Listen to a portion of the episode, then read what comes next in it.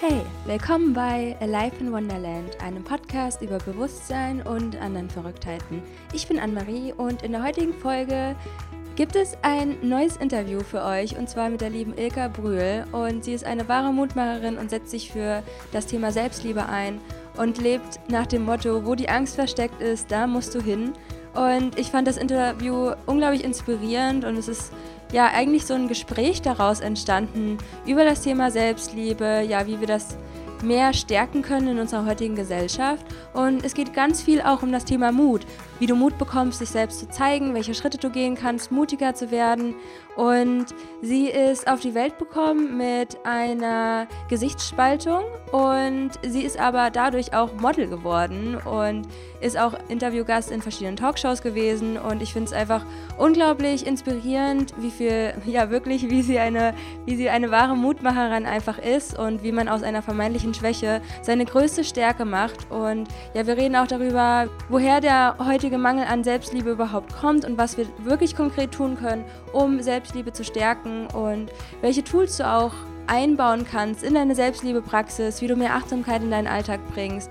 Und ich fand es einfach wunderschön, mit ihr so über diese Themen zu sprechen, weil in unserer Blase ist es natürlich so, dass es verstärkt aufkommt, gerade das Thema Selbstliebe, Mut und sich selbst zu zeigen und so weiter. Ihr kennt das ja, ihr, ihr beschäftigt euch ja selbst mit diesen Themen. Und ja, wie ist das so? Ist es wirklich so? Und ich fand es auch spannend, da Ilka einfach in einem anderen Berufsfeld auch unterwegs ist, wie sie gleich erklären wird. Ja, wie man das so schafft in der Balance, in der ich sage jetzt mal, in der normalen Realität und dann in dieser Welt, wenn man sich sehr viel mit dem Thema Selbstliebe, Achtsamkeit, Bewusstsein und so weiter beschäftigt. Also hört euch auf jeden Fall das Interview an. Es sind wirklich unglaublich tolle Tipps dabei, die ihr anwenden könnt, um mutiger zu werden, um mehr Selbstliebe zu praktizieren. Es ist einfach verdammt nochmal ein Training, ja. Du kommst nicht auf die Welt und wirst dann aufgezogen von dieser Gesellschaft, von deinen Eltern, von der Schule, von Lehrern, von Freunden und so weiter, die uns ja alle irgendwo beeinflussen. Und dann kommen wir und sagen so, ja, ich habe das voll gut in, in mir, ja. Wir kriegen das einfach nicht gelernt und da müssen wir einfach was tun und uns selbst einfach bestärken und uns immer, immer wieder Inspiration holen von Menschen, die sich auf diesen Weg machen und einfach verschiedene Tools ausprobiert haben und sich jeden Tag darauf trainieren, dass wir gut so sind, wie wir, ja, wie wir sind. Ne? Und da finde ich das Interview einfach sehr hilfreich. Und wenn du einfach Probleme manchmal hast, dich voll ganz anzunehmen, hey, das ist absolut normal, uns geht's allen so und keiner findet sich perfekt so wie er ist. Aber wir können durch diese Inspiration in den Medien wie zum Beispiel Instagram, dass wir das einfach positiv shiften für uns, dass wir uns Inspirationen suchen und nicht die Leute, die einfach perfekt aussehen und die uns einfach ein schlechtes Gefühl geben, ja. Also, wenn du dich inspirieren lassen möchtest, dann hör dir gerne das Interview an und ich wünsche dir viel Spaß bei der heutigen Folge.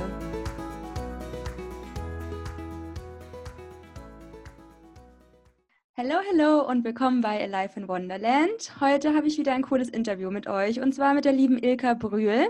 Und sie hat auch einen eigenen Podcast und ihre große Leidenschaft ist es, Menschen zu inspirieren und ihnen Mut zu machen, mehr Selbstliebe zu empfinden. Und deswegen freue ich mich ganz doll, dass ich ihr meine Frage stellen kann, wie sie das alles geschafft hat, wie sie ja, mehr Selbstliebe für sich empfinden kann, weil ich gerade finde, das ist ein wichtiges Thema für uns alle, um ja, einfach eine schönere Welt für uns zu kreieren. Und ja, liebe Ilka, ich freue mich einfach, wenn du dich selbst vorstellst. Was machst du und wer bist du? Ja, hallo. Ich freue mich super doll, dass ich hier sein darf. Wie du gesagt hast, ist mein Name Ilka. Ich bin 27 Jahre alt und vom Haupt Beruf würde ich sagen, äh, bin ich Maschinenbauingenieurin. Ich arbeite momentan noch in der Entwicklung von Elektrofahrzeugen, also eigentlich was ganz anderes. Aber durch meinen eigenen Werdegang habe ich einfach schnell gemerkt, dass da so ein ganz großes Bedürfnis bei den Menschen ist, über das Thema Selbstliebe zu referieren. Also da gibt es eine richtige Lücke und ich habe das Gefühl, man ja, hat da gerade irgendwie sowas losgetreten in letzter Zeit, was jetzt gar nicht mehr aufhaltbar ist. Also ich erinnere mich nicht daran, dass man früher über solche Themen geredet hat. Und das ist total gut, dass es diese Entwicklung gibt, weil wir doch irgendwie alle Probleme mit uns haben, ob wir jetzt halt irgendwie anders aussehen oder ob es alles in unserem Kopf ist. Aber wer ist denn schon rundum zufrieden mit sich? Und deswegen finde ich es super toll, dass es so eine Entwicklung zu diesen ganzen Themen gibt und freue mich total, wenn ich anderen Leuten Mut machen kann. Und äh, wie sieht das aus? Also wie hilfst du den Leuten oder wie teilst du deine Erfahrungen im Internet und ja, wie machst du das alles? Ähm, angefangen hat das alles mit einer Instagram-Seite. Ich kann ja erstmal, um da so ein bisschen hinzuleiten, kurz erzählen, warum ich das überhaupt mache. Mhm. Ich wurde nämlich mit einer Gesichtsspalte geboren. Für die, die das nicht kennen, vielleicht kennt ihr es ein bisschen unter dem Begriff Hasenscharte oder so. Das ist so die Form, die am häufigsten ist. Oder Nasen-Lippen-Kieferspalte oder sowas. Das bedeutet eigentlich, dass wenn man im Bauch von der Mutter ist, dann hat die einen Infekt oder hat ein Virus oder so und das geht dann auf den Säugling über und der ist natürlich noch total schwach und ungeschützt und ist viel stärker von so einem Virus betroffen als die Mutter selbst. Und das führt dann dazu, dass gewisse Teile nicht so ausgebildet werden, wie sie es eigentlich würden. Bei mir dann eben das Gesicht und meine Oberlippe, die war so irgendwie so in zwei Teile gespalten und meine Nase, die hatte gar keine durchgängigen Atemwege als ich zur Welt kam, hat man es auch nicht direkt gemerkt. Man hat sich nur gewundert, warum ich sehr schlecht Luft bekomme, weil ich halt auch gar nicht durch die Nase atmen konnte einfach. Und das hat, glaube ich, für mich am Anfang gar nicht so eine große Rolle gespielt, weil wenn man ein Kind ist, dann merkt man erst noch gar nicht unbedingt, dass man anders aussieht. Man kennt sich ja nur so. Aber dann kommt man irgendwann in den Kindergarten, man kommt in die Schule und ich habe eigentlich nie große Probleme gehabt würde ich so sagen, also ich war jetzt kein klassisches Mobbing-Opfer oder so, auch wenn es manchmal ganz gerne so dargestellt wird. Mhm. Aber ich habe es mir selbst ziemlich schwer gemacht. Also ich denke, viele, die eben ihren Anführungszeichen nichts haben, kennen das ja schon, wie man manchmal an sich zweifelt, wie es Phasen gibt, die einfach verdammt anstrengend sind, wie zum Beispiel die Pubertät. Und wenn man dann halt auch noch von sich selber einfach immer denkt, oh, ich bin anders als die anderen, ich bin nicht so hübsch wie die anderen, wenn man sich selbst einfach komplett über diese Gesichtsspalte definiert, die die anderen ja schon längst nicht mehr wahrnehmen, weil sie kennen einen ja nur so. Das ist irgendwie total schade, weil man ja eben sich das selbst viel schwerer macht, als es sein müsste. Und deswegen rede ich auch so gern darüber und habe begonnen, mich auf Instagram zu zeigen und habe gemerkt, krass, das ist echt was, was gut ankommt, was Leuten Mut macht. Das hätte ich niemals vermutet, bevor ich Bilder von mir hochgeladen habe, hätte ich gedacht, okay, da kommen jetzt total viele Hater und total viele böse Kommentare. Aber ich habe da relativ viel Glück. Es kommt ganz selten mal irgendein Idiot und die meisten sind super freundlich. Und als ich gemerkt habe, dass das halt was ist, was ganz gut ankommt, habe ich dann noch begonnen, einen Blog und einen Podcast hinzuzufügen. Und das gibt es momentan alles. Cool. Äh, wie, wie alt bist du gerade und wie lange machst du das schon? Also wann hast du so dein erstes Bild auf Instagram hochgeladen, wo du dich so gezeigt hast? Also jetzt bin ich 27 und das erste Bild hochgeladen, das war Ende 2014 beziehungsweise Anfang 2015. Das weiß ich noch so genau, weil bei mir, das war halt eigentlich ein relativ großer Zufall. Ich hätte niemals freiwillig zu der Zeit Bilder von mir hochgeladen, weil ich noch super extrem unzufrieden mit mir war. Aber ich habe eine Fotografin bewundert und die ist nach Braunschweig gezogen, wo ich ja wohne. Und da hatte halt den Aufruf, hey Leute, ich kenne in Braunschweig eigentlich noch nicht so viele wenn ihr Lust habt, dann können wir uns gerne zum Fotos machen treffen. Und ich wollte sie so unbedingt kennenlernen, dass ich gesagt habe, dafür lasse ich mich sogar fotografieren. Und habe mich dann quasi bei ihr beworben und hatte das große Glück, dass sie auch schon immer so war, dass sie nicht nur so die perfekten symmetrischen Gesichter interessant findet, sondern eben auch gerade, wenn man mal so ein bisschen anders aussieht. Und dann habe ich mich da beworben und sie hat mich genommen und ja, da sind halt richtig coole, so künstlerische, leicht melancholische Bilder entstanden. Mal nicht dieses klassische, mich fotografiert in der Schule ein Fotograf und ich muss irgendwie so zwanghaft lächeln. Damit habe ich mich nie wohl gefühlt. Mittlerweile lächle ich total gerne auf Bildern, aber dann kommt das auch wirklich von innen. ist das nicht so erzwungen. Und ja, das Bild habe ich dann Ende 2014, Anfang 2015 angefangen hochzuladen.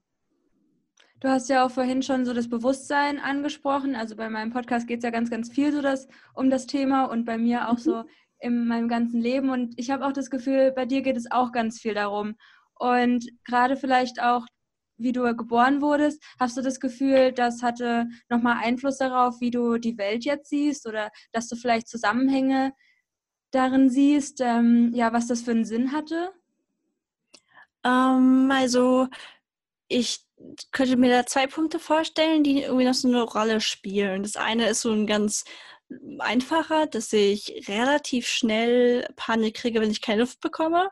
Also zum Beispiel so, man kennt das ja in der Jugendzeit, war man viel im Freibad und dann bei mir war es jedenfalls so, dann stoßen halt alle immer so aus Spaß unter Wasser und alle finden das immer super lustig.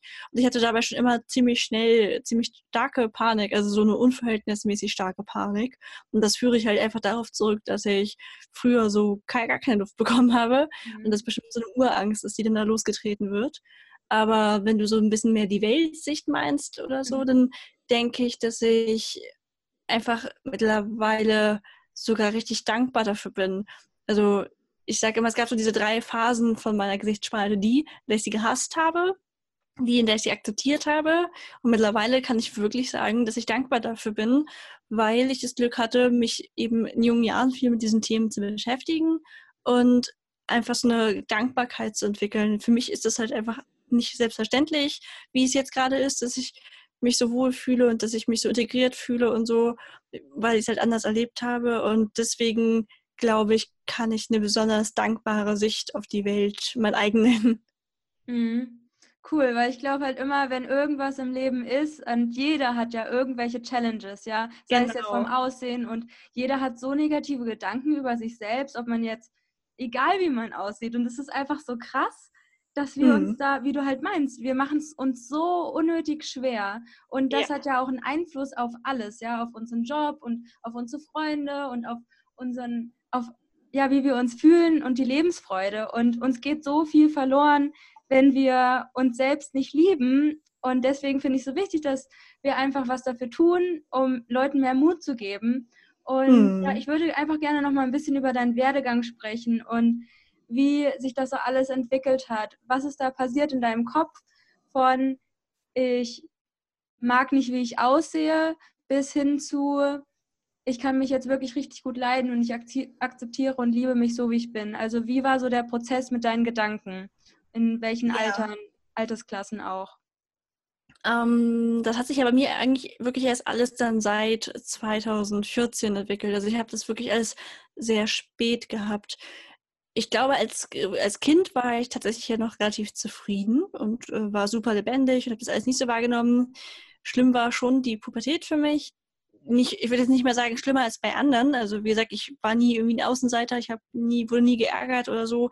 Aber eben durch dieses selber schlimm machen in meinem Kopf war einfach immer dieser Gedanke, mich kann doch nicht ernsthaft jemand lieben. Und gerade in der Pubertät ne, ist man das erste Mal verliebt, alle suchen einen Freund und irgendwie geht es ja schon die ganze Zeit um dieses Thema Jungs so als Mädchen. Und das fand ich dann besonders hart, weil ich hatte dann sogar einen Freund, auch relativ früh, aber ich habe immer das Gefühl gehabt, entweder, dass ich dem jetzt irgendwie dankbar sein muss oder dass ich, ja, dass, dass, dass er mir das vorgaukelt. Ich war zum Beispiel auch so ganz, ganz krankhaft eifersüchtig in dieser Zeit. So nach dem Motto, da muss nur jemand vorbeikommen, der so ein ganz bisschen normaler oder besser aussieht und schon verlässt er mich. Ich habe einfach null Selbstvertrauen in mich gehabt und habe mich ja auch anscheinend überhaupt nicht liebenswert gefunden, wenn ich nicht gedacht habe, dass ich dem irgendwas zu bieten habe, dass der mich sofort verlässt, nur weil jemand anders ein bisschen hübscher ist oder so. Und das finde ich eigentlich total traurig, dass ich so schlecht über mich selber gedacht habe. Und das hat sich dann halt langsam durch diese Sache mit den Fotos verändert. Ich würde sagen, als ich Anfang 20 war, war es auch schon nicht mehr so krass wie, wie jetzt in der Pubertät. Aber ich war definitiv sehr schüchtern, wenn ich unter neuen Leuten war. Dann habe ich mich total zurückgenommen und habe eigentlich ja immer gleich gedacht, naja, ich bin ja hier die hässliche im Raum, ich bin ja hier die uncoole im Raum. Ich habe mich total in so Schubladen gesteckt. Und als dann das mit Fotos kam, kam ja zum ersten Mal von völlig Fremden eben dieses positive Feedback. Und am Anfang wollte ich es auch irgendwie gar nicht glauben und das hat gar nicht wirklich was gemacht. Also ich war dann zwar glücklich und zufrieden, wenn ich in dieser Instagram-Bubble war, aber im echten Leben kam das halt nicht an. Und ich glaube, das ist ein Problem, was auch viele haben. Die sind dann so ein bisschen abhängig von diesen Likes und von den lieben Kommentaren. Das geht auch super schnell, aber es ist ja eigentlich viel wichtiger, dass man selbst in sich die Grundlage schafft. Und ich würde sagen, wenn du mir, wenn du heute meinen Instagram-Account löschst, dann klar bin ich äh, traurig um den Austausch mit den Leuten, aber es würde an mir selbst überhaupt nichts ändern. Ich definiere mich null über diese Likes oder ja, Kommentare und ich glaube, dazu gehört, da, da spielt ganz viel mit rein. Es waren halt einerseits die Fotos, andererseits habe ich mir dann halt auch immer wieder so kleine Challenges im Leben gestellt und gesagt, so, und jetzt integrierst du dich irgendwie in deiner, also ich habe dann ja ein Studium begonnen und da, da tust du jetzt einfach ein bisschen mutiger, als du eigentlich bist, so ein bisschen dieses Fake it till you make it und gehst einfach auf die Leute zu und lässt dir nicht anmerken, dass dir das eigentlich total schwer fällt. So nach dem Motto, da wo die Angst ist, da muss ich lang gehen. Das ist so ein bisschen mein Motto geworden. Wenn sich etwas so anfühlt, als ob ich einen riesen Respekt vorhabe, dann verbirgt sich dahinter meistens was ganz, ganz Tolles. Und es ist immer ein Aufraffen, aber ich probiere trotzdem immer wieder, diesen Weg zu gehen. Ja, du hast ja schon deine Challenges angesprochen und dass du einfach so tust, als wär du, wärst du mutig. Und ja, es gab ja dann einfach so eine Zeit anscheinend bei dir, wo du dich selbst angefangen hast, mehr und mehr zu entwickeln. Nimm uns da vielleicht nochmal in deinen Kopf. Wie hat es angefangen? Warst du dann irgendwie sauer auf dich selbst und dachtest du dann so, ja, ich werde jetzt was verändern? Oder wie kam diese positive Veränderung auch zu deinen Gedanken? Ich habe einfach gesehen, was mir alles entgeht, wenn ich das nicht ändere. Mir hat zum Beispiel geholfen, dass ich mir eine Person gesucht habe, die ihr Leben so lebt, wie ich es für mich auch wollte und die dann quasi zu meinem Vorbild deklariert habe. Und dann habe ich einfach geguckt, wie macht die Person das? Das ist einfach eine Freundin von mir und die nutzt halt jede Chance meiner Meinung nach und die ist total offen und deswegen kommt sie halt auch immer sehr gut an und jeder findet sie eigentlich lieb und nett. Und dann habe ich mir einfach vorgenommen, es so zu machen wie sie, nicht irgendwie um sie nachzumachen oder so, sondern weil ich gedacht habe, naja, wenn sie es kann, dann werde ich es ja wohl auch können. Und ja, dann habe ich einfach begonnen, immer wieder zu sagen, wie würde denn jetzt wohl sie das machen? Und dann habe ich auch so gehandelt.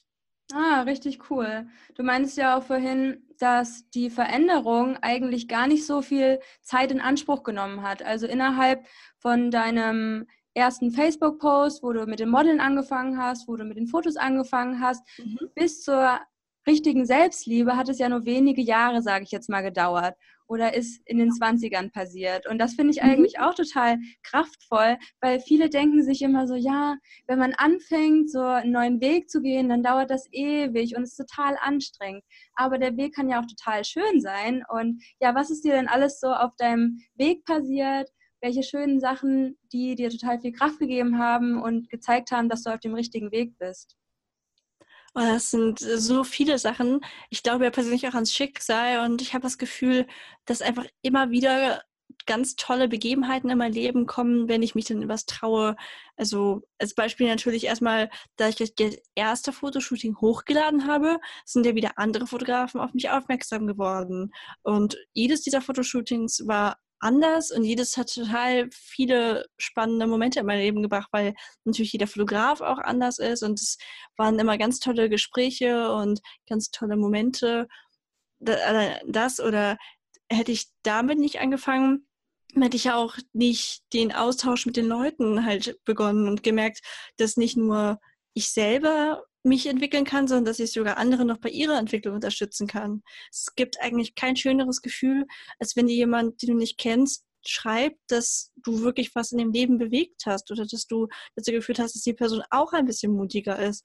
Weil ich mir dann einfach mal vorstelle, wie ich mich über meine Entwicklung gefreut habe und wenn ich das bei anderen mit bewirken kann, also die Arbeit machen sie natürlich selber, aber wenn man das ein bisschen anstupsen kann, das ist einfach wahnsinnig schön. Oder jetzt ja auch seit, ich glaube, das war so Anfang letzten Jahres zum ersten Mal. Da war ich dann ja auch im Kölner Treff und daraufhin noch in ein paar anderen Fernsehsendungen. Und das sind einfach alles Erfahrungen, die hätte ich niemals gemacht, wenn ich in meinem Schneckenhaus geblieben wäre. Und es geht halt immer weiter. Also ich, über, also eine Sache bahnt sich gerade an, über die darf ich leider nicht reden, aber all diese Dinge zeigen mir, jedes Mal, wenn ich einen Schritt gehe, vor dem ich ein bisschen Angst habe, den ich dann aber trotzdem mache, dann wird der einfach belohnt. Dann kommt irgendwas, was direkt darauf aufbaut. Das finde ich so Wahnsinn. Das ist so, ja, eine unglaubliche positive Kraft, die man da loslöst. Würdest du sagen, dass du ein spiritueller Mensch bist? Jein, eigentlich, also ich, ich habe mich tatsächlich nicht so viel damit befasst, dass ich genau sagen kann, was Spiritualität ist. Es ist wahrscheinlich für jeden was anderes. Also ich bin zum Beispiel nicht gläubig. Ähm, ich bin weder in der Kirche noch glaube ich an irgendwie eine höhere Macht oder so. Äh, ich glaube halt irgendwie so ein ganz bisschen ans Schicksal. Einfach dieses, die glückliche Fügung oder so könnte man es nennen. Aber ja, für mich gibt es nicht unbedingt, dass wir alle miteinander verbunden sind oder diese Wellentheorie, dass man das beeinflussen kann. Ich glaube, da irgendwie, vielleicht auch durch mein technisches Studium, bin ich da ein bisschen zu rational für. Aber ich finde super, wenn andere das für sich nutzen können.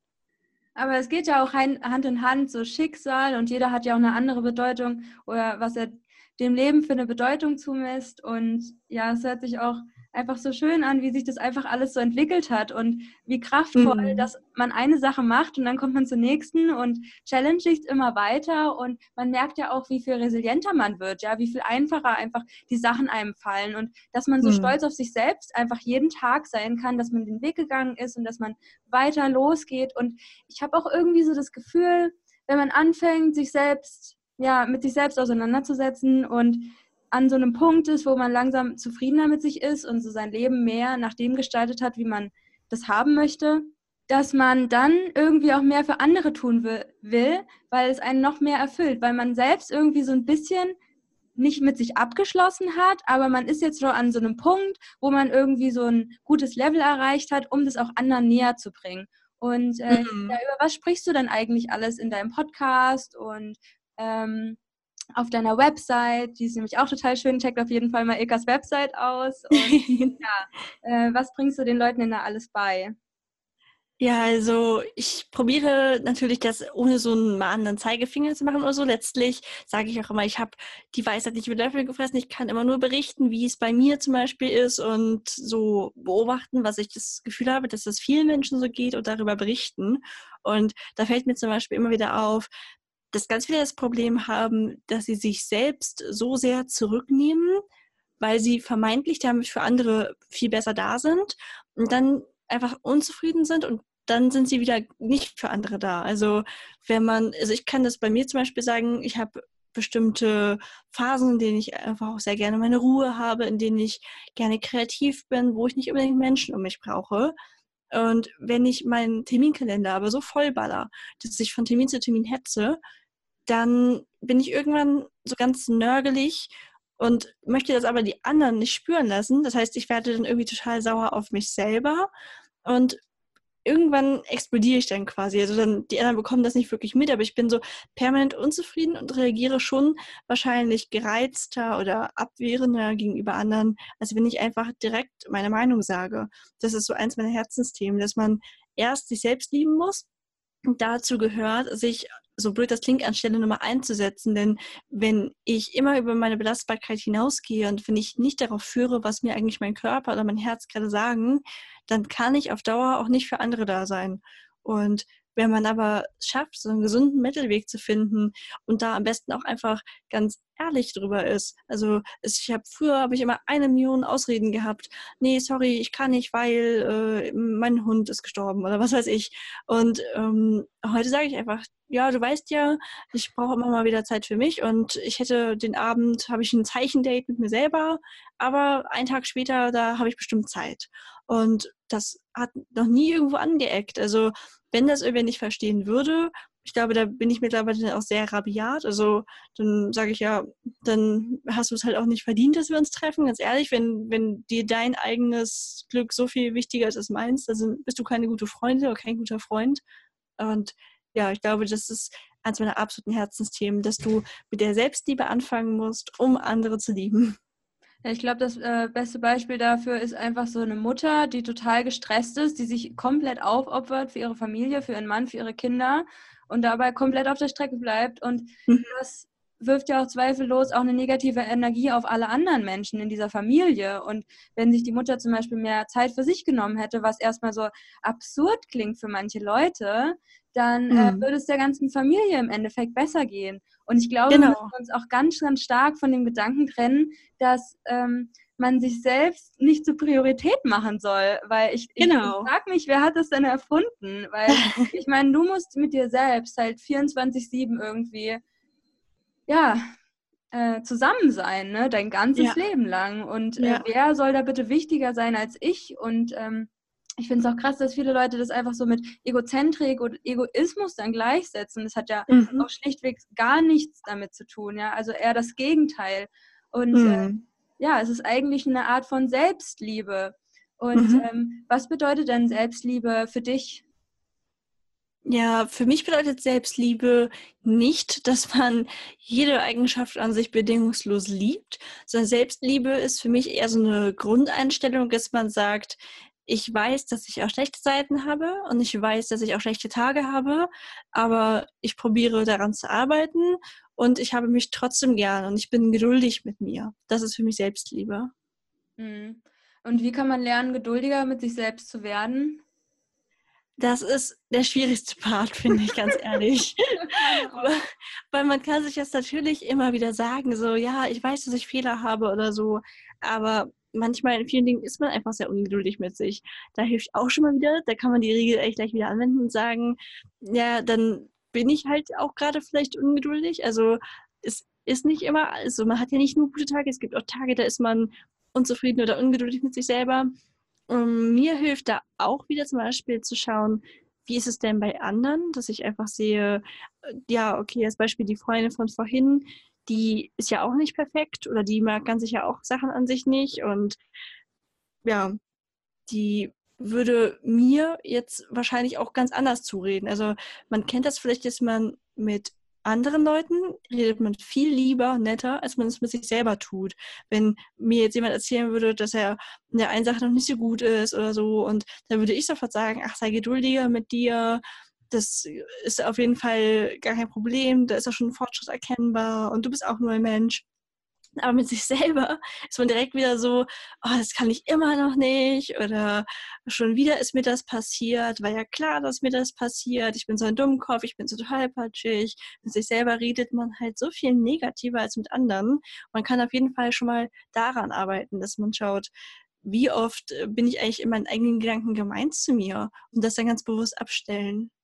Ich versuche mir dann immer so eine Person vorzustellen, die all das zu mir sagt, die, was ich ja. eigentlich in meinen Gedanken zu mir sage, weil dann würde ich auch sagen, so, hey, halt deine Klappe. Also das ist, ja. das ging voll nicht klar, wenn das jemand zu mir sagen würde, was ich über mich selbst denke. Und genau. ich versuche dann immer direkt so einen anderen Gedanken, ja, einfach einzuschleusen, weil hm. viel zu oft ist es so eine automatische Handlung, dass wir uns im Spiegel angucken und denken so, oh, ich sehe heute hässlich aus. Mhm. Und das ist maßlos übertrieben. Und ich frage mich immer so, woher kommt das? Also was ist so deine Begründung dafür? Wie, wie konnte das alles dazu kommen, dass gerade die Gesellschaft so seit Jahrhunderten und Jahrtausenden so verkorkst ist in dem Thema Selbstliebe? Ich glaube, das ist ganz viel unbewusste Konditionierung wenn man mal guckt, was sagt man zu kleinen Kindern? Natürlich nicht ausschließlich, aber kleine Kinder hören oft sowas wie, oh, du hast aber ein hübsches Kleid an, hast du aber hübsche Zöpfchen? Oder in dem Buch, ne, da ist dann die hübsche Prinzessin. Kinder wachsen doch schon mit diesem Gefühl auf, dass das Aussehen extrem wichtig ist. Und sie sind ja auch überall umgeben von perfekten Models im Fernsehen, perfekten Models in der Werbung. Überall sind perfekt, vermeintlich perfekte Menschen um sie herum. Und weiß ich nicht, wenn Kinder vielleicht ein bisschen molliger sind, dann wird ihnen direkt gesagt, oh, bist du sicher, dass du den Nachtisch noch essen willst oder so. Kinder haben ja eigentlich gar keine andere Wahl, als so zu werden. Selbst wenn deine Eltern vielleicht nicht so zu dir sind, dann ist es irgendwie anders in deinem Umfeld. Und ich glaube, das ist so wichtig, dass man sich halt authentisch zeigt. Und deswegen ist mir meine Seite ja auch so wichtig, dass ich den Leuten halt zeige, es gibt auch noch was jenseits von perfekten symmetrischen Gesichtern und man kann damit auch super glücklich sein. Ich finde es so crazy, dass ja, also auf jeden Fall fängt es ja schon bei den Kindern an, dass äh, wir schlecht erzogen werden und schlechtes Umfeld einfach haben. ähm, es ist ja auch so, dass uns, also es gibt ja diese Gehirnwellen, die messbar sind in unserem Gehirn. Und mhm. äh, Kinder sind bis zum Alter zwischen sechs bis acht Jahren in diesem Täterwellen-Gehirnzustand, wo man gut ins Unterbewusstsein reingehen kann und sich alles dort abspeichert und die saugen alles auf wie ein Schwamm.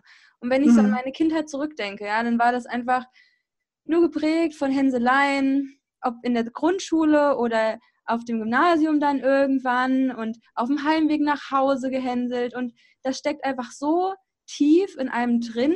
Und auch jetzt noch als Erwachsener, wo, wo ja nicht mehr diese Kinder um dich herum sind, die ständig sagen, dass du zu dick bist oder zu dumm oder irgendwas falsch gemacht hast. Und das ist einfach krass, ja, dass wir in so einer Welt leben und dass viele Leute das tatsächlich immer noch nicht gecheckt haben, dass das echt nicht cool ist. Oder alleine mhm. schon, was äh, Tanten, Onkel oder Freunde von den Eltern einfach dem Kind so nebenbei so an den Kopf werfen oder was wir alles für Fehler machen, das darf man nicht anfassen und das soll man nicht essen und das ist irgendwie total mhm. schrecklich. Und ja. was wäre was wär denn da nachhaltig, was könnten wir da verändern in unserer Welt, um ja das zu verbessern, um auch Kindern alleine schon mehr Liebe mit auf den Weg zu geben? Ja, also ich denke auch viel darüber nach. Ich denke, ein Punkt ist, ihnen mehr Freiheit lassen und sie mehr Fehler machen lassen. Mhm. Ein zweiter ist, selbst an sein über seine Formulierung nachdenken. Man, dieses, was ich vorhin meinte, mit dem, äh, bist du sicher, dass du das noch essen willst, oder schon, dass man, wenn ein von beiden Kindern vielleicht, wenn man dem dann sagt, oh, du hast aber, du siehst heute aber besonders hübsch aus, also dass man vielleicht auch einfach diesen, dieses hübsch Aussehen gar nicht immer in den Vordergrund stellt, sondern irgendwie was, was eher was anderes so, das hast du aber toll gemalt oder da hast du schön gespielt, dass man einfach dieses Aussehen einfach mal rausnimmt aus den Themen. Warum muss man Oder mit dem Kind. Bewertung vielleicht auch. Viele bewerten einfach und das Kind denkt dann, okay, das ist schlecht und das ist gut und nimmt es ja. in sein eigenes Glaubenssystem auf. Und dabei können wir aber dem Kind gar nicht vorschreiben, was es irgendwie gut oder schlecht finden soll, weil es ja genau. auch die, diese Grundlage von richtig und falsch ist ja schon irgendwie so ein bisschen schwierig, weil man kann ja nicht mhm. eine Sache als gut oder schlecht irgendwie definieren. Es hat ja alles irgendwie so, so eine Perspektive noch. Und genau. auch die Eltern, die müssten es halt von Anfang an richtig machen oder mhm. dem Kind halt die Anerkennung geben, aber nicht diese Bewertung von hübsch, hässlich, schlecht und gut irgendwie mitgeben. Mhm. Aber das Kind macht halt so viel nach. Die Eltern sind halt schon das Hauptproblem, weil sie sind entweder überfordert durch ihr eigenes Leben, wo sie halt selbst kein Glück empfinden. Sie haben es ja schon nicht selbst richtig gelernt, also richtig im Sinne von, dass sie den Kindern irgendwie ein gutes äh, ja, Selbstvertrauen mitgeben. Ja, das ist echt ein schwieriges Thema, ne? Auf jeden Fall. Es ist halt sehr, sehr komplex und da kann man sich auch alleine noch so viel Mühe geben. Es wird ja auch immer mehrere Leute in dem Umfeld des Kindes geben oder so. Aber das heißt natürlich nicht, dass man sich keine Mühe geben sollte. Also auf jeden Fall, ich finde, was du eben gesagt hast, ist total wichtig, wie man es vorlebt. Also man kann zum Beispiel nicht erwarten, dass man ein, ein in Anführungszeichen gesundes Kind großzieht, wenn man selbst so von Diät zu Diät springt und die ganze Zeit nur vom Spiegel steht und sich so, sag ich mal, in die Schweckrollen kneift und sagt, oh, ich bin schon wieder zu dick geworden oder so. Wenn man mit einer vorgelebten Selbstliebe rangeht und dem Kind halt sagt, ich akzeptiere mich so, wie ich bin und ich akzeptiere dich so, wie du bist. Das macht, glaube ich, schon wahnsinnig viel aus. Und einfach auch mehr Toleranz zu entwickeln, dass man sagt, das Kind ist jetzt vielleicht nicht so, wie ich mal gedacht hätte, dass es wird oder ähm, wie ich es mir gewünscht hätte, aber das ist ja das Leben von dem Kind und das hat es absolut selbst zu entscheiden, wie es das Leben leben möchte. Ja. Ähm, ich beschäftige mich ja auch sehr viel mit dem Thema Spiritualität, wie man in meinem Podcast merkt. Und mhm. äh, da war es auch so, dass du meintest, äh, Selbstliebe hat ja auch total den krassen Run bekommen, also durch äh, mhm. Hashtags wie Body Positivity und Anti-Body Shaming und so weiter. Und für mich ist es irgendwie, also in meiner Welt nimmt so das ganze Bewusstsein gerade so Fahrt auf und dass wir Menschen uns mehr so auf unsere, ja, wieder zurückbesinnen, auf unsere Essenz, dass viele noch nicht merken, aber dass wir, so erkläre ich mir es zumindest, dass wir mehr und mehr zurückkommen zu uns selbst und dann auch merken, okay, so wie ich gerade gelebt habe die letzten Jahre und ich immer noch nicht glücklich bin mit meinen Gedanken, irgendwas läuft hier schief. Und ich könnte mir vorstellen, dass durch dieses Bewusstsein auch dieses, diese ganzen anderen Themen, wie zum Beispiel auch Nachhaltigkeit, Selbstliebe, persönliche Weiterentwicklung und Bewusstsein oder auch so Sachen wie Astrologie und alle so alle Themen, die den Zugang zu uns selbst stärken, dass die gerade voll in Fahrt kommen und mhm. gerade so das Thema Selbstliebe. Wie empfindest du denn so die Veränderungen in den letzten Jahren zu dem Thema? Also einerseits habe ich auch das Gefühl natürlich, dass es mehr wird und ich glaube das auch schon. Man selbst, ist ja dieses Phänomen, wenn man in etwas eintaucht, sich mit etwas beschäftigt, dann sieht man das ja auch plötzlich überall. Mhm. Ähm, aber ich denke trotzdem, dass das einfach ein Thema ist, was mehr Fahrt aufnimmt, weil wir ja auch eine Generation sind, die eigentlich kein echtes Leid kennt. Ich meine, wir, wir, wir leben ohne Krieg und das schon in der zweiten Generation jetzt. Und deswegen ist ja auch logisch, dass es mehr Möglichkeiten gibt, sich mit sich selbst zu befassen. Man muss eigentlich nicht mehr im Alltag um das Überleben kämpfen oder fürchten. Also kann man sich einfach mehr sich selber zuwenden und die Generation vor uns war, glaube ich, noch mehr geprägt von ihrer Elterngeneration, dieses, ja, mh, wir müssen dankbar sein, weil hier kein Krieg und so, da ging es noch gar nicht so, da, da wurde der Einzelne einfach noch überhaupt nicht in den Vordergrund gestellt. Und wir haben jetzt die grenzenlosen Möglichkeiten. Wir können uns über Social Media und so alle vernetzen. Wir, wir sehen ja auch viel mehr, wie machen es andere, was können wir haben, wie können wir unser Leben gestalten. Und deswegen denke ich schon, dass da auf jeden Fall eine ganz große Zunahme mit dem Befassen solcher Themen ist. Und das begrüße ich sehr. Wie, viel, wie würdest du denken, wie sieht so das Internet in zehn Jahren aus und äh, Bezug auf das Thema Selbstliebe? Ich kann das sehr schwer einschätzen. Entweder nimmt diese Entwicklung jetzt halt weiter Fahrt auf und das ist eigentlich, was ich denke, was ich sehr schön fände, wenn das einfach immer natürlicher wird, weil so sind wir zwar in unserer Bubble, wenn wir jetzt mit Leuten wie dir oder mir darüber reden, die kennen dann die ganzen Begriffe, für die ist das total normal, und ich glaube, das schwappt dann immer mehr jetzt in die, ich nenne es mal allgemeine Bevölkerung. Wenn ich jetzt auf der Arbeit über solche Themen mit meinen Maschinenbaukollegen reden würde, dann würde die Hälfte mich halt auslachen und sagen, ja, ja, Selbstliebe, hm, ist klar. Ich glaube aber, in zehn Jahren haben immer mehr Leute halt davon gehört. Und es ist, wer weiß, vielleicht ist es sogar irgendwann ein Schulfach, wo du nicht gerade irgendwo in Skandinavien Achtsamkeit oder in Niederlanden oder so, wurde irgendwo wurde Achtsamkeit, ja, genau, England, stimmt. Äh, das, das ist genial. Und genau solche Entwicklungen erhoffe ich mir noch viel mehr, weil warum kann ich Gedichte interpretieren und sagen, dass die Gardine rot ist, weil der Autor sich das und das dabei gedacht hat, kann aber nicht sagen, wie es in mir aussieht oder was mir gut tut. Also das finde ich verrückt und ich finde das super schön, dass eine Entwicklung gerade ja mehr überall ankommt und das ist, denke ich mal, wie es weitergehen wird. Oder es war nur eine Phase und es ebbt wieder ab, aber das glaube ich eigentlich nicht. Ja, ich glaube auch, es ist eher was Nachhaltiges. Vor allem gibt es ja auch ähm, das Fach Glück, soll es ja wohl auch bald geben. Also tatsächlich mhm. auch eventuell in Deutschland, so wie ich das richtig verstanden habe, weil eine Freundin cool. auch äh, Lehramt studiert und die meinte so, ja, sie will sich unbedingt darauf bewerben. Und ey, das wäre so eine krasse Revolution, wenn so die ja. Themen wie Achtsamkeit und Glück ähm, auch noch als zwei separate Fächer so in das Schulsystem kommen würden, weil sind wir mal ehrlich, wir gehen meistens, also die meisten von uns wahrscheinlich gehen 13 Jahre zur Schule oder 10 und wir lernen gar nichts.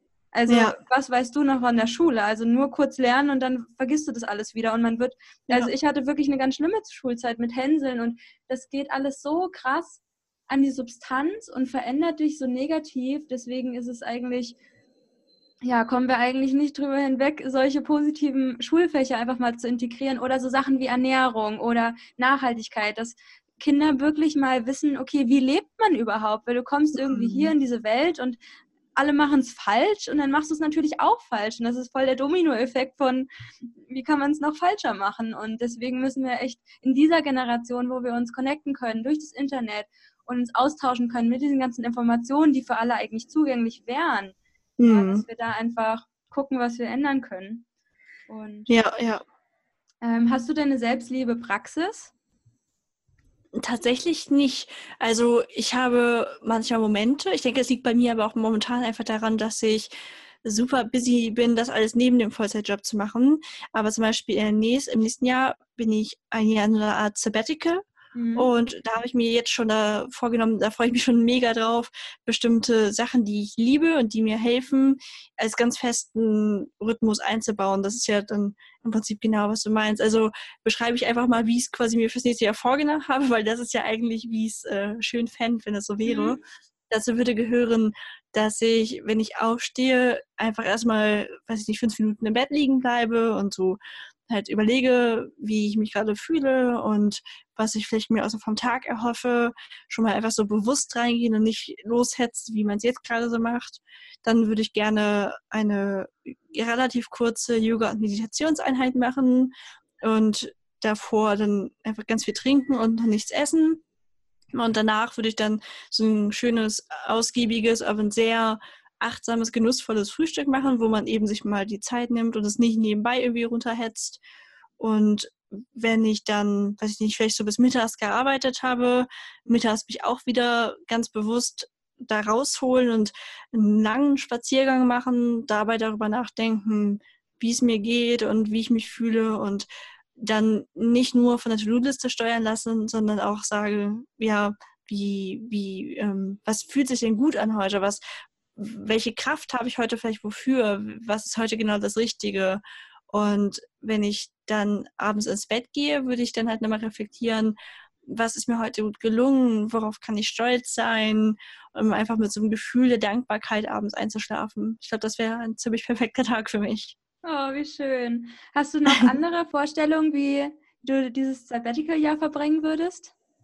Ähm, also ich werde ja auf jeden Fall an meinem Bilderbuch weiterarbeiten. Also ich mache, wo wir bei diesem Thema Kinder von waren, ich probiere halt ein Bilderbuch selber rauszubringen, wo es eben um genau das geht, dieses sei einfach du selber und glaub an dich, weil ich glaube, dass Bücher eine sehr schöne Art sind, um Kindern das mitzugeben, weil es nicht so dieser belehrende Zeigefinger ist. Und dann möchte ich halt ganz, ganz viel kreativ sein. Also ich möchte an diesem Buch arbeiten. Ich möchte super gerne mich in vielen sozialen Projekten einbringen, wo mir jetzt einfach, also ich bin ja schon manchmal mit Aktion Mensch zum Beispiel in Kontakt, aber dafür habe ich halt nicht so viel Zeit momentan und da möchte ich einfach nächstes Jahr so eine schöne Mischung aus Sozialem und Kreativem machen, was ich ja jetzt gerade wirklich immer nur im Feierabend kann. Mein Alltag ist geprägt von PowerPoint-Präsentationen, technischen Lösungen, Streits, äh, Männer-Hickhack, sag ich mal. Es ist halt so das Gegenteil von dem, was ich mir fürs nächste Jahr hoffe. Und wie hältst du so die Balance? Also ich kann mir das gerade noch ein bisschen äh, challenging vorstellen, wenn man so, die, so, ein Doppelleben hat. Ja, wie kann man mhm. da so ein bisschen mehr Balance reinbringen? Oder wie schaffst du es da Balance reinzubringen? Also es gelingt mir auch nicht immer perfekt. Also ich bin auch häufig unzufrieden und deswegen mache ich dieses Sabbatical ja auch, weil ich einfach gemerkt habe, so wie es jetzt gerade ist, ähm, kann es vielleicht auch nicht weitergehen. Und ich finde es immer super wichtig, dass man dann nicht einfach nur jammert, sondern dass man was ändert. Ich sage nicht, dass ich das super schnell gemacht habe. Also ich habe bestimmt auch zwei Jahre jetzt so das gemacht, weil ich dachte, naja, es ist halt ein Job und Jobs machen keinen Spaß. Das lernt man ja schon so nach dem Motto, das bringt halt Geld und ist sicher, aber mehr auch nicht. Und dann habe ich aber beschlossen, die Sabbaticals zu machen und habe auch gemerkt, dass ich seit dem Zeitpunkt auch sogar ganz gern zur Arbeit gehe, weil ich ja weiß, dass es nicht für immer ist. Also ich weiß ja, ich habe diese, diese Freude, jeden Tag, wenn ich nach Hause komme, kann ich irgendwie eine Podcast-Folge aufnehmen oder kann was zeichnen. Und habe ja auch vor allem immer dieses große Sabbatical vor Augen, auf das ich mich einfach mega freuen kann. Ja, ich glaube, es ist ganz wichtig, gerade so in, das eine ist ja auch sehr feminin, also intuitiv. Mhm. Das äh, eher so die rechte Gehirnhälfte und das andere ist ja voll die Männerdomäne, die Young-Seite und ja, mhm. der männliche Energie. Und ähm, ich glaube, da ist es auch ganz wichtig, dass man, wenn man so viel männliche Sachen macht, rational, wissenschaftlich oder wie auch immer, dass man auch da in die Kreativität geht und da so ein, versucht, so eine Balance herzustellen. Auch wenn man vielleicht so sich einfach nur vor die Couch setzen will und Fernsehen gucken will, aber dann sich einfach sagt, hey, ich mache jetzt was Kreatives und danach fühlt man sich eigentlich auch voll erfrischt und aufgeladen und hat sich dann trotzdem nicht mit irgendwie so komischen Fernsehsendungen äh, vollgeladen. Ja. Auf jeden Fall. Das habe ich auch bei meiner Mutter gerade erlebt. Die hat letztes Jahr eine Kur gemacht und bei ihr war es auch so, sie kam halt immer nach Hause, hat da tagsüber gearbeitet und abends hat sie sich vor den Fernseher gesetzt. Und in dieser Kur hat sie super viele kreative Dinge für sich entdeckt. Filzen, Mandala malen. Und wenn sie jetzt nach Hause kommt, dann macht sie das und es ist halt total faszinierend, weil eigentlich bist du total kaputt und hast halt dieses Bedürfnis, dich von Fernseher zu setzen. Aber wenn du das tust, bist du am Ende des Tages immer noch kaputt. Und wenn du dich aber aufraffst, fühlst du dich gut. Das ist so ein bisschen wie mit diesem inneren Schweinehund beim Sport. Und ich finde es so schön, dass sie das jetzt für sich entdeckt hat. Ja, ich finde auch generell so Kreativität mehr Raum in meinem Leben zu lassen, war so voll der Gamechanger in meinem Leben, weil ich früher immer gesagt habe, öh, ich bin voll kein kreativer Mensch und jetzt gehe ich davon aus, dass jeder Mensch kreativ ist, aber man es nur schulen muss. Ja? Also du wirst ja nicht so geboren, kannst super geil zeichnen oder schreiben oder was weiß ich. Aber ich habe jetzt gerade so eine kleine Morgenroutine umgewandelt und äh, ich nehme mir morgen als erstes Zeit zu malen und mal Schön. einfach für was ich dankbar bin. Und das ist Schön. irgendwie für mich voll die schöne Connection und mal dann für was ich dankbar bin und meine Vision und immer so drei Dinge von, von allen Aspekten und oder ähm, auf was ich stolz bin und dann male ich da wieder drei Sachen hin und das ja, das tut mir einfach total gut oder auch einfach viel mehr Grafikdesign irgendwie zu machen und da immer wirklich bewusst Zeit einzuräumen. Und ja. es geht auch gar nicht darum, ob es irgendwie schön aussieht, sondern einfach so, mal was zu machen, wo man den Druck rausnimmt, irgendwie gut sein zu müssen. Weil ich glaube, ja. wir haben so viele Selbstzweifel, das kann ich nicht und dafür bin ich so schlecht. Und also ich habe auch, letztens gerade eine Podcast-Folge dazu aufgenommen, äh, dass wir uns selbst immer zu viel limitieren und ja, wie man überhaupt mal richtig sein Potenzial nutzt und auch ja, einfach mal was ausprobiert, was man noch nie gemacht hat, weil man da ja auch überhaupt nicht scheitern kann, weil viele denken immer so, öh, ich bin da schlecht drin, ich habe es noch nie gemacht, ne? Total crazy. Mhm. Naja, ja, das ähm, stimmt. Ähm, ich bin jetzt mal gespannt, was du zu meiner Abschlussfrage sagst, denn äh, hier kommen die drei Erkenntnisse, die du in deinem Leben gemacht hast bisher. Ja, man hat natürlich so einige gemacht, aber drei ganz krasse Erkenntnisse, da würde ich sagen, also die aller, allergrößte ist für mich, mach es dir nicht selber schwer. Das habe ich ja schon mehrmals jetzt so gesagt. Einfach, geh nicht immer vom Schlimmsten aus und denk einfach mal, dass es, ja, dass die anderen vielleicht nicht über dich tuscheln oder so. Also ich will gar nicht sagen, dass, ähm, also es gibt natürlich Händel, es gibt Lästereien, das will ich überhaupt nicht äh, klein machen, aber in vielen Fällen machen wir es uns ja einfach trotzdem noch mal schwerer, als es eigentlich ist. Also red positiv mit dir selber und ähm, geh nicht vom Schlimmsten aus. Das ist Erkenntnis eins. Ähm, Erkenntnis zwei wäre, Angst ist normal ich glaube, manchmal, wenn man Leute, wenn man Biografien liest oder wenn man irgendwen bewundert, dann vergisst man völlig, dass diese Personen wahrscheinlich auch ganz viel Angst in ihrem Leben hatten. Die hätten niemals so krasse Sachen erreicht, wenn die keine Angst hätten. Mhm. Also, das, wenn du nur da, wo deine Angst ist, wenn du da lang gehst, dann kannst du auch neue Sachen erreichen. Wenn du deine Komfortzone verlässt, hast du immer irgendwie Angst. Also ich habe da auch mal eine Podcast-Folge drüber gemacht. Ich glaube nicht, dass man neue Wege gehen kann, völlig furchtlos. Und wenn man sich das einfach bewusst macht und sagt, ja klar, da ist diese Angst, aber mir kann nichts passieren und ich gehe da jetzt einfach weiter und am Ende wird es belohnt. Vielleicht wird es anders, als ich erst dachte und das wird nicht mit der Sache direkt belohnt. Vielleicht scheitere ich mit dieser Sache.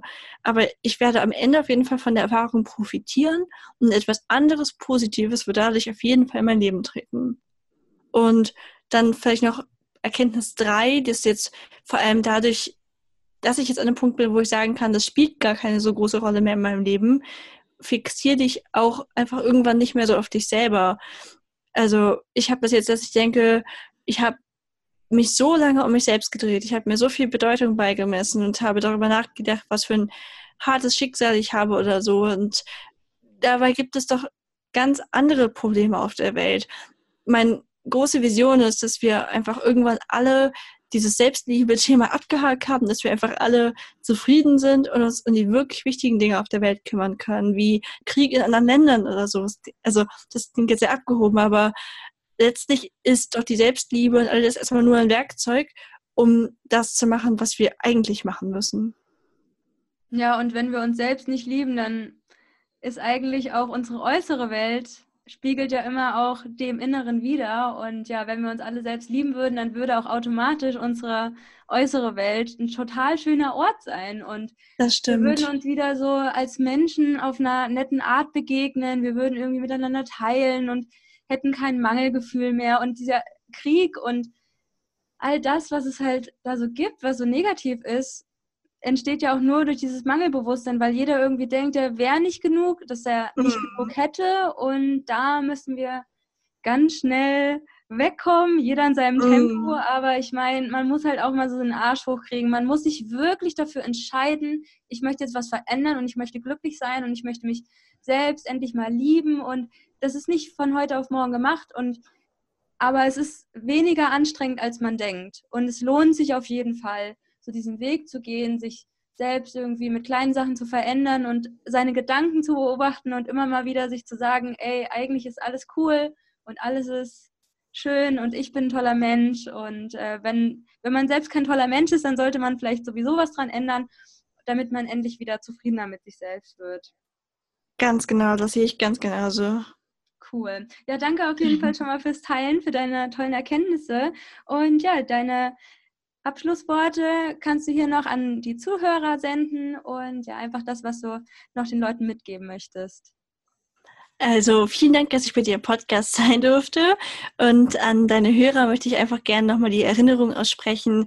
Mein Credo ist ja, du bist wunderbar und geht einfach nicht so hart mit euch ins Gericht. Vertraut auf euch und das, was blickt mal zurück, was ihr alles schon geleistet habt. Seid stolz auf euch und ja, seid einfach ja, voller, voller Energie, seid nicht deprimiert, wenn was nicht läuft. Morgen ist auch noch ein Tag. Glaubt einfach an euch und traut euch auch mal was zu wagen. Geht daher, wo die Angst ist und ihr werdet ganz, ganz tolle Momente in euer Leben holen. Also ob es jetzt Schicksal ist oder was Spirituelles, wie man es auch immer nennt, aber das ist echt so eine Kette, die ihr dann losdreht und ihr müsst einfach den ersten Schritt machen und dann kommt alles andere von ganz alleine. Ja, das war das Interview mit Ilka Brühl und danke, danke, danke dir für diesen tollen Austausch, für das tolle Interview und dass du die Welt zu einem besseren Ort machst, mit deiner Erfahrung und anderen Mut machst, sich mehr zu zeigen, seine vermeintliche Schwäche auch als seine größte Stärke nach außen zu zeigen und ja, unglaublich inspirierend und schön. Ich glaube, ich habe heute kein anderes Wort als Inspiration. Aber ganz ehrlich, es ist auch eins meiner absoluten Lieblingswörter und irgendwie ist es bei mir so eingespielt. Und ja, wenn ihr mehr von Ilka hören möchtet, sehen möchtet oder was auch immer, dann schaut auf jeden Fall mal in den Shownotes vorbei, denn Ilka hat eine wunderschöne Homepage. Es ist wichtig, dass man wirklich das sich zur Praxis macht Selbstliebe, Achtsamkeit, Bewusstsein, wie fühle ich mich. Und ja, das ist auch für mich gerade ein großer Fokus, mich anzunehmen, so wie ich bin, immer mehr und mehr. Auch zu erkennen, dass man gar nicht so scheiße ist, wie man manchmal denkt. Und ja, wir haben alle diese negativen Gedanken über uns. Aber umso wichtiger ist es, Schritt für Schritt sich zu entscheiden, jeden Tag mehr, dafür zu leben, dass wir gut so sind, so wie wir sind und alles andere noch on top kommt, weil wir es können, weil wir, weil wir das Potenzial dafür haben, besser zu sein und nicht, weil wir es müssen, sondern weil wir es wollen, weil wir uns es vielleicht auch irgendwo schuldig sind, das zu nutzen und zu nutzen für eine bessere Welt. Und das braucht unsere Welt, glaube ich, gerade ganz, ganz, ganz dringend diese Heilung und dass wir für uns selbst und für unsere Erde einstehen, uns heilen und unsere inneren Blockaden aufarbeiten. Und ich hoffe, du konntest aus dem Interview ganz viel mitnehmen und probierst den einen oder anderen Schritt oder die Tools auch selbst mal aus, über die wir gesprochen haben. Ja, und sag dir einfach jeden Tag, du bist gut so, wie du bist. Und du musst dich nicht jeden Tag zu 100% lieben. Aber es ist wichtig, das wirklich immer mal wieder zu sich zu sagen, weil die schlechten Gedanken, die kommen sowieso. Aber du musst dafür sorgen, dass die guten Gedanken auch kommen. Also mach es dir zur Aufgabe, das jeden Tag zu integrieren und es zu üben, dich im Spiegel anzuschauen und zu sagen, ich liebe und akzeptiere mich so, wie ich bin.